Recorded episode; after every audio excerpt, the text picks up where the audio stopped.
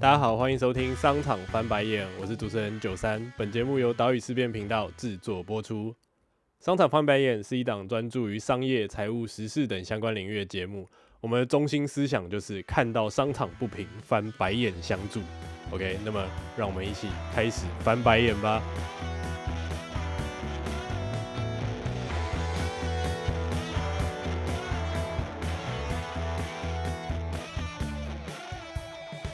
那在正式开始之前，请容我再插播一小段啦。就是前两集节目结束以后，有一位天使干爹抢先赞助了我们的节目，所以我在这边先特别感谢他，谢谢小豪，谢谢你的赞助。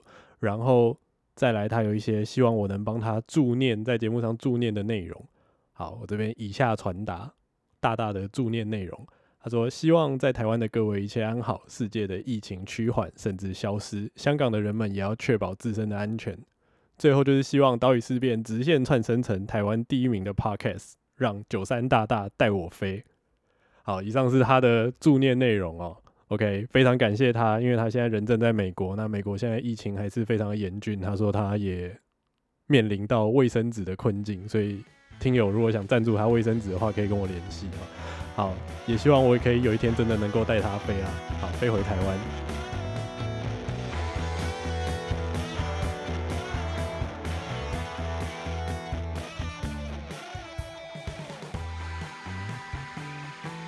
欢迎各位收听我们的第二集节目。二零二零年真的是像云霄飞车一样非常刺激的一年。资本市场今年也随着疫情啊，还有国际局势的波动，各种上冲下洗。不晓得有多少听友的资产也现在也在跟着市场高高低低啊。那目前呢，最近这几个礼拜，台股好像进入到一个比较相对乐观的时期啊，就是各种股票欣欣向荣。然后平常不投资的人呢，也开始在准备开户，要把自己的钱投进台湾的资本市场里面。这一集我想跟大家讨论一下，就是投资 versus 投机。啊，你要搭的是火箭还是大怒神呢？所以其实主要的目的就是想来跟大家讨讨论一下啦，投资跟投机到底有什么不一样？还有我为什么不推荐各位投机哦？至于动机是什么？想讨论这个动机是什么？我觉得主要是因为这一年下来，不管是在 PTT 的股票版啊，或者是各大的这个网络投资社群，又或者是自己身边的这种亲戚朋友，我们看到太多的人，他随着市场的波动，在那边杀进杀出啊，自以为是赵云七进七出，然后以为自己在投资，其实都在投机，背负了非常大的风险，但是其实又没有获得这么多的报酬。然后很多的人呢，那个心情。就跟着这个疫情，还有跟着市场的变动悬在那边，每天看着那个理财的 app，想说：哦，天哪！我今天到底是要涨、要跌、要上去、要下来、要进去，还是要出来呢？哦，看得好痛苦。盲目的投机其实就是在赌博，冒着很大的风险，却一直在当韭菜，对不对？一直被人家收割，身在底层不断被收割，然后自己还不知道。一直要抢着继续重新长出来给人家割，那在市场里面有很多人，他用一些话术或者是各式各样的手法去包装，让大家觉得，哎，没关系，我继续投入一定会有收获，我不是韭菜，我总有一天可以变成不知道变什么了，但是反正你就是还是被割嘛。那话先说在前面啦，这集节目听起来很像是劝大家哦，你不要投资，投资真的好危险，但其实不是。我想告诉大家的是，作为一般人，我们可以怎么用比较正确的观念，把投资作为一个资产成长的推进器？当然，这不是说正确的投资方法就让各位的资产可以像冲天炮一样咻一下飞高高，对不对？但是至少至少，你可以不要像做大怒神一样，一直在那边上下弹来弹去，然后明天会往上弹还是往下掉，你都不知道。那我们至少试着去保持一个理性且相对稳定的资产成长，然后避免一些过大而且不必要的风险。说实在的啦，采用投机的手段做投资，你就真的是在赌场赌博嘛？因为你的命不掌握在你身上啊，你不知道明天庄家开大还是开小嘛。你看似有机会获得很大的收益，但其实冷静下来想想，你根本没有必要去玩这种风险很大的局嘛。那我们赶快进入今天的重点了，就是投资跟投机，他们之间的差别到底在哪里？我要做出什么样的行为才算是投资？那又是要做出怎么样的行为算是投机？对对？那这边我想要先回顾一下，就是最基础的东西啊，就是投资到底算什么嘛？这边我想引用一下著名的投资人巴菲特，他在伯克夏海瑟威的公司相关的书籍里面有说过一段话，就是针对投资的定义。他说：“我们也就是播客下这间公司对于投资的定义是，将购买力在现阶段转换为其他在可合理预期范围内会收获更多购买力之标的。”好，这是什么意思？讲中文好吗？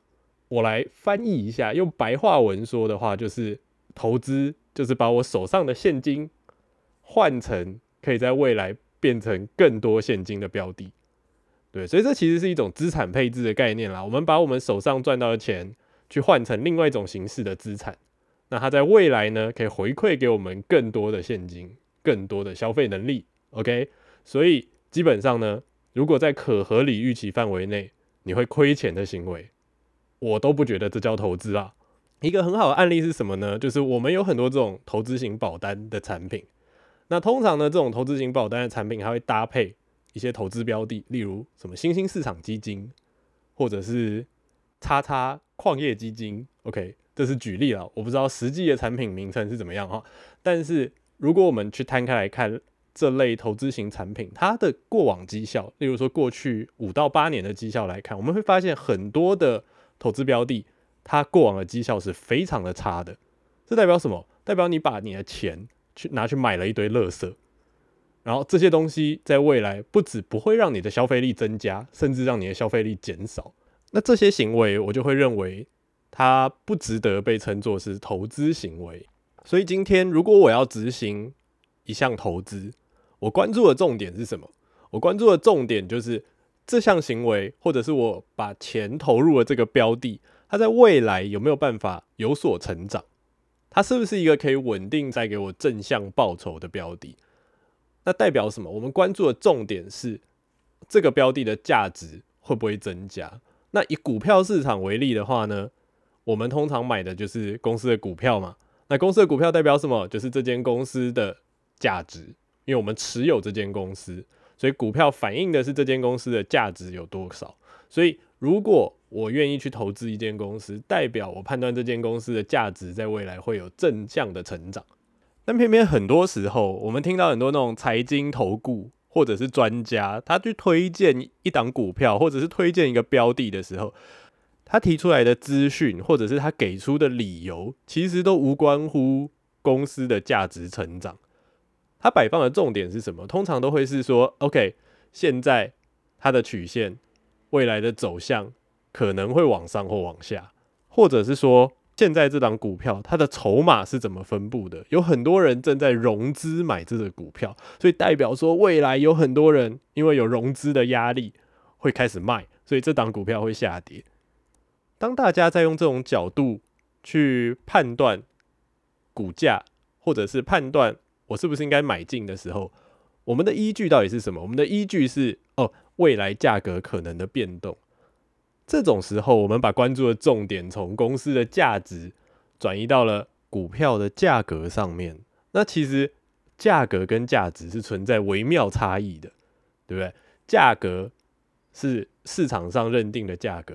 那它在短期内，它可能会因为很多各式各样的理由有所变动，就好像刚才老师提到的嘛，哦，可能因为现在走向怎么样，叭叭叭，或者是现在这间公司有什么什么样的新闻，它可能面临到一些大老板正在卖股票，所以啊，它可能不好，或者是啊，现在他发现了一个什么东西，虽然还没有实际的利润帮助，但是大家开始吹捧，觉得这间公司好棒棒，因此影响价格的因素非常的多。很多时候，大家的那个影响价格的因素掺在一起，你根本不知道明天这个价格会怎么反应。所以，很多人他在用价格判断我是不是应该投资这个标的的时候，他其实就是在赌博，他就在猜明天股市会开大或开小。然后接下来呢，隔天开盘以后，大家会用各式各样的理由去做事后诸葛，跟你解释说：哦，今天这档股票为什么涨？今天这档股票为什么跌？那在这种时候，是不是就像我前面说的，你在做买卖投资股票的这个行为，已经变成了像在赌场去压比大小，然后而不是在关注说我未来我的资产能不能获得一个合理、可预期的正向报酬。那有关于就是投机的行为呢？我刚好这边有一个今年非常经典的案例可以跟大家分享一下，就是 VX 的 ETF。那 VX 到底是什么？就是市场的恐慌指数。所以这档 ETF 它投资的标的就是跟恐慌指数相关联的期货产品。恐慌指数基本上会随着市场大家对风险的期望或者是不安升高而上扬。那所以这档 ETF 呢，理论上会随着风险的增加，或者是市场大家对于恐慌的期待升高而上涨，但是恐慌指数本身它到底具有什么样的价值？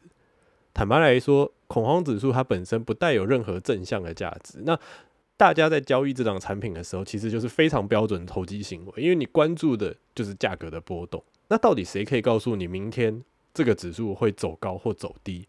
你有什么可以合理预期的判断标准？其实严格来说是没有的。如果你理性思考的话，你就会发现几乎是没有的。但是很多人会去找嘛，就说：诶，因为新闻怎么说，然后现在市场大家怎么样，大盘怎么走，所以我判断说：诶，这个恐慌指数应该会往上或者是往下。你找了很多看似很有逻辑的话来说服自己，但是实际上市场会怎么表现？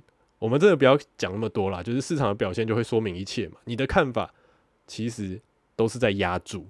你一样在赌，明天市场会更恐慌，或者是更不恐慌。那另外一个案例是什么呢？就是有关于这个原油期货的产品。那一样在台湾有一个非常热门的标的，叫做原油正二的 ETF。那当时候呢，年初的时候，原油曾经价格一度下跌的非常严重。那有中间一大家就会觉得说，哎，下跌到这个程度了，该反弹了吧？所以很多人就进去抄底。对不对？抄底就是逢低，然后买进大量，觉得一定会反弹，就殊不知，甚至出现了原油期货负价格的这种状况，所以这个价格波动又变得非常剧烈，甚至这档标的也出现了要下市的这个争议。那对于原油，它本身就是有价值的产品，但是问题在于说，我们去操作它的时候，我们操作的心态完全就是保持着，哦，我想赌它明天价格会上去或者是下来。作为一个一般人，我不是一个石油期货的专家，我就是在做投机行为嘛。因为我不知道我的判断标准可以有什么合理的依据去判断说这个产品的价值到底值多少，它会不会成长。然后我只是凭着一个就是，哎，现在价格到底了，一定会反弹。这种不就是好像在玩那种洗八倒啊，丢骰子，然后比大小。你想说开了这么多次小的，总有一次要开大的了吧？你就一直压大，殊不知。被洗脸了，一直开小，而且还越开越小，输到赔了一屁股。啊，当然啦，就是一定会有很多人跳出来反驳说：“哎，可是我就是投资前面两个标的啊，然后我就是赚了嘛。”但是大家有没有想过哈？一定是有赚钱的人，他才会跳出来跟大家说：“哎，我有赚，这个东西真好赚。”如果没有赚钱的人，很多人甚至压身家、开杠杆。用很高风险的方式去玩的这些人，他们到哪里去了？通常他们就不会发文了。为什么？就招楼了嘛。就是哦，我不玩了，一辈子都不玩了。所以我想用一个英文的谚语帮这个案例做结哦，就是 There are old pilots and there are bold pilots, but there are no old and bold pilots。它什么意思呢？中文翻译是这样啊，就是说有老的飞行员，也有大胆的飞行员。但是呢，你不会有又老又大胆的飞行员。意思就是说，那些大胆的飞行员呢，通常死的比较早。所以在这个市场上，投资市场里面有非常资深的投资人，有非常大胆的投资人。但我们应该可以很明显的观察到，通常那些最大胆的投资人，那些老师在说“哎，我要压身家下去赌”的投资人，不会撑得太久。而且，当你冒了这么高的风险以后，你的投资报酬率到底有多少？我相信很多人如果真的用你的总投资资产下去看的话，你可能单笔的收益非常高，但是包含了你的损失以后，你的平均报酬率其实没有你想象的这么高哈。那最后我想来补充另外一个点哦，就是很多人会喜欢把投资作为自己生活的重心，但是我也觉得这样的行为其实是不太 OK 的。为什么？因为对于大多数的人来讲，你摊开你自己的收入来源，你会发现，我主要的收入还是在我的本业收入。通常来说，我们的薪水或者是我自己经营的这些事业，它才会是我主要的收入来源。那投资一般来说是辅助，除非你是所谓的三岁自耕农啊，或者是富二代，你一开始就有很大笔的资产任你挥霍。为什么我会这样讲啊？因为假设说我是一个本业收入不是很高的人，我每个月可能只有三千块，我可以存下来。投资在我的投资标的上面，但是另外一个人呢，他本业薪水比较高，他一个月可能可以投资三万块，那你们两个人之间本金投入的差异就差了十倍。那这种时候呢，你要怎么样追上人家的这个投资资产？哦，说来很简单啦，你只要透过获得九百 percent 的报酬就可以了。也就是说，我三千块去赚另外的两万七，诶，我就可以追上他了，我就可以变三万块了。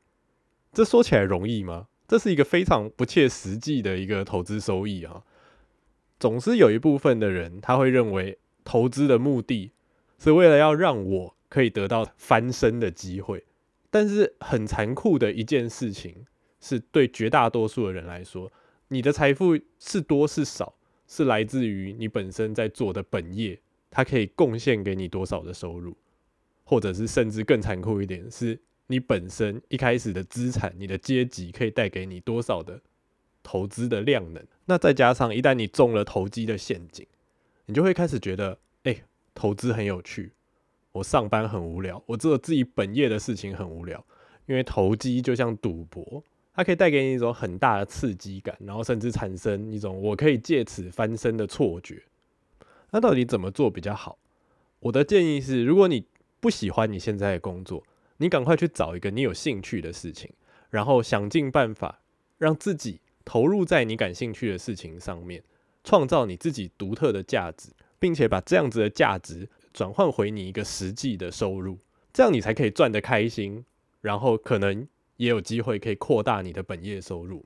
另一面呢，透过务实的投资方式，让你的资产可以获得一个低风险而且稳定的增长，然后久而久之呢，你就可以在比你预期更早的年限达到你所谓的财富自由，那当然啦，这种做法不刺激，但是非常的实际啊。我知道有些人又要来说，就是你说的这么轻巧，那到底实际上我要怎么去做？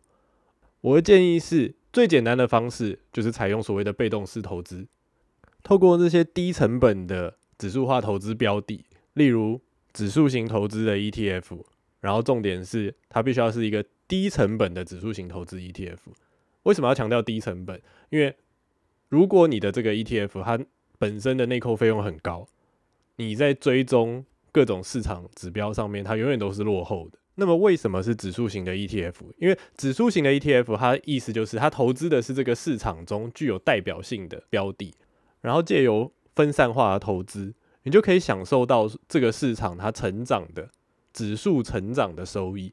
那以一个理性的角度来看，只要这个国家的市场没有太大的意外，它都会是一个正向成长的市场。那就算说今天可能有黑天鹅出现了，整个市场在面临重大下跌的时候，因为你是采用一个分散的指数化投资的方式，你承受的下跌也是属于一个市场的平均值，甚至可能比市场大多数人承受的下跌还要低。那如果大家对这个有兴趣的话，我非常推荐有一个部落格叫做绿角财经笔记。那我自己也有非常多的观念、投资的想法，是从他的这个文章以及经验分享当中去获得的，非常推荐大家去好好的读一读啦，然后了解一下指数化投资的工具，然后还有资产配置的一些想法，希望对于大家的这个财富增长会有所帮助啦。